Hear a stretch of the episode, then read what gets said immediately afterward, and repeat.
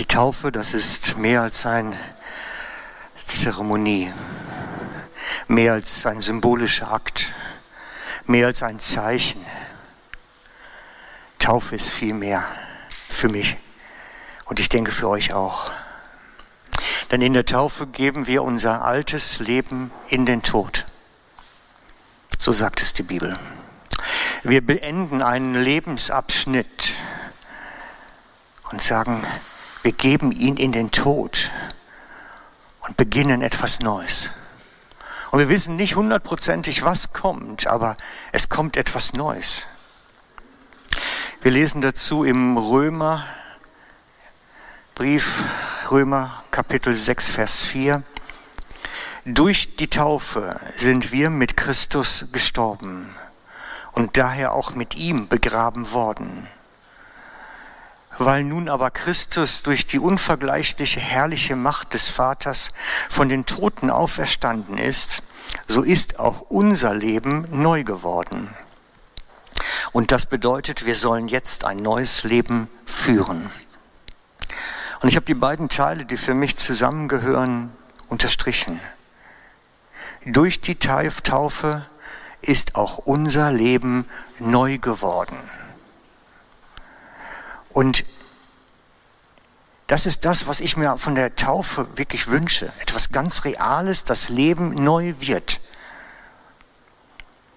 Bei manchen geschieht es danach in einem Prozess, dass Gott etwas beginnt und plötzlich geht etwas los, ein Weg und es kommt eine neue Dynamik in das Leben hinein. Bei anderen geschieht es im Moment des Untertauchens. Und es kommt wirklich etwas Neues hervor. Auch das haben wir schon gesehen. Meine Frau und ich sind live dabei gewesen, dass jemand ins Taufwasser gestiegen ist, der psychisch krank war und sich immer geritzt hat und die Arme zerschnitten hatte und aus dem Taufwasser wieder rauskommt und es war keine Macke mehr dran, außer einer kleinen Stelle, wo ein Kreuz war. Alles andere war verschwunden. Taufe ist, kann wirklich ein Prozess sein, es kann aber auch sofort etwas losgehen.